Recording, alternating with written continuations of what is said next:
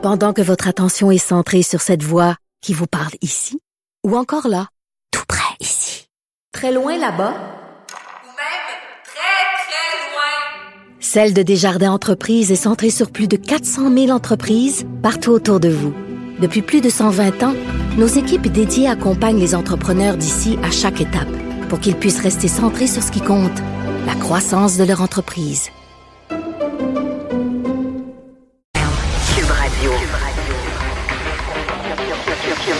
Cube Radio. En direct à LCN. En terre avec Philippe Vincent Poisy. Salut Philippe Vincent. Salut Audrey. C'est jour de vote aujourd'hui dans Saint-Henri-Sainte-Anne, circonscription euh, laissée vacante par le départ de Dominique Anglade en décembre dernier.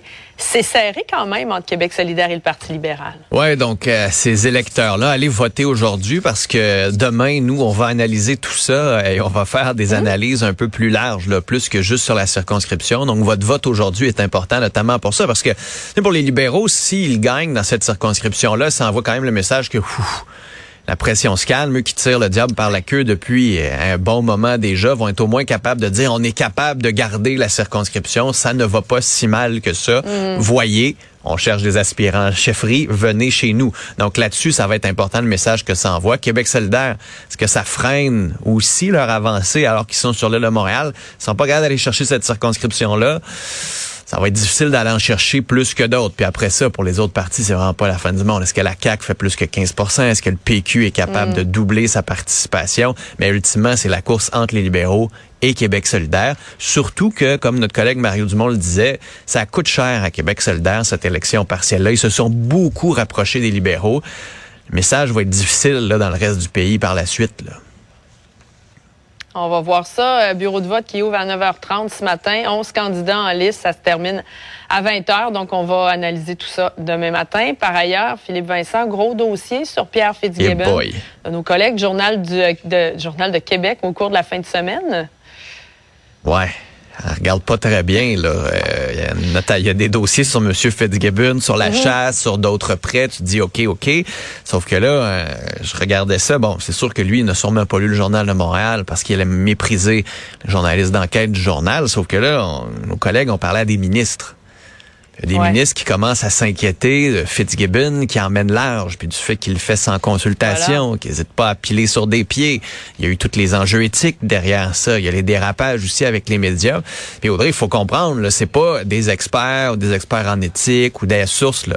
Ce sont des, des, des membres de l'équipe de Pierre Fitzgibbon, de l'équipe de François Legault, qui n'ont pas hésité à parler à des journalistes pour parler de leur mécontentement. Alors, à l'intérieur même du Conseil des ministres, ce genre d'article-là, c'est sûr que ça va faire des vagues. Est-ce que François Legault va préférer écouter ces ministres qui sont un peu plus préoccupés de voir un Pierre Fitzgibbon avec autant de pouvoir, parce qu'on l'a vu depuis euh, la modification de la loi sur Hydro-Québec, c'est lui, en bout de ligne, qui va autoriser le branchement de projets de plus de 5 mégawatts. Donc, c'est beaucoup de pouvoir politique entre les mains d'une seule personne, d'une seule personne qui ne travaille pas vraiment en équipe, qui mène, dit-on, un gouvernement à l'intérieur du gouvernement. Alors, vraiment, une critique importante qui provient de l'interne. Si ça venait du PQ, si ça venait des libéraux, tu pourrais dire, OK, OK, encore des critiques. Mais là, c'est une critique que François Legault ne pourra pas ignorer. Et quelle voie va-t-il prendre? Est-ce qu'il va décider, par exemple, de retrouver ces sources-là et de les chicaner? Ou est-ce qu'il va parler à son équipe et dire, OK, comment on est, travail, comment on est capable de travailler en équipe pour que tout le monde trouve son compte, pour qu'on arrête d'avoir ce malaise entourant euh, Pierre Fitzgibbon? Puis après, ce qui est intéressant dans le journal, c'est qu'on revient sur les manquements au code éthique. On y va un par un, ceux qui ont eu des blâmes, ceux qui n'ont pas eu de blâme. On parle aussi des bons et des mauvais coups. C'est pas juste un dossier là où on critique Pierre Fitzgibbon, parce que bon, on le sait qu'il aime ça, nous critiquer le journal de Montréal puis les collègues au journal, mais il y a aussi des bons coups. La filière batterie, par exemple, les décisions qu'on a prises par rapport aux crypto-monnaies, mais il y a aussi plusieurs mauvais coups. Ça peut pas non plus être Saint Fitzgibbon qui est descendu sur terre pour nous aider. Il a des bons coups, il a des mauvais coups. C'est important qu'on les souligne, c'est important qu'on le note, et surtout quand même à l'intérieur du gouvernement de la CAQ, là, pas du caucus, des ministres, il commence à y avoir un malaise. Je pense que c'est important qu'on le souligne et que François Legault agisse. Là. C'est un dossier assez étoffé, euh, en effet. Parlons d'intersectionnalité. Oui, changez pas de poste. C'est un terme qui est arrivé au Québec, là, un peu avant, euh, euh, corrige-moi si je me trompe, là, la journée de la femme. Là, ça se déplace à Ottawa, une arme contre le Québec. Bon, tu vas nous démêler tout ça. Ouais, je vais essayer juste de résumer puis d'essayer de calmer un peu les esprits là-dessus. Là. L'intersectionnalité, c'est quoi? C'est qu'on dit qu'il y a plusieurs discriminations dans la société. Sais, les hommes, les femmes, les personnes racisées, les personnes blanches, les anglophones, les francophones. Et on dit quand on, on, on fait de l'égalité un enjeu important, ben il faut prendre en compte les autres aspects aussi. Par exemple, une femme noire va avoir plus de difficultés qu'une femme blanche en majorité. Une femme francophone dans le reste du Canada risque d'avoir plus de difficultés qu'une femme anglophone.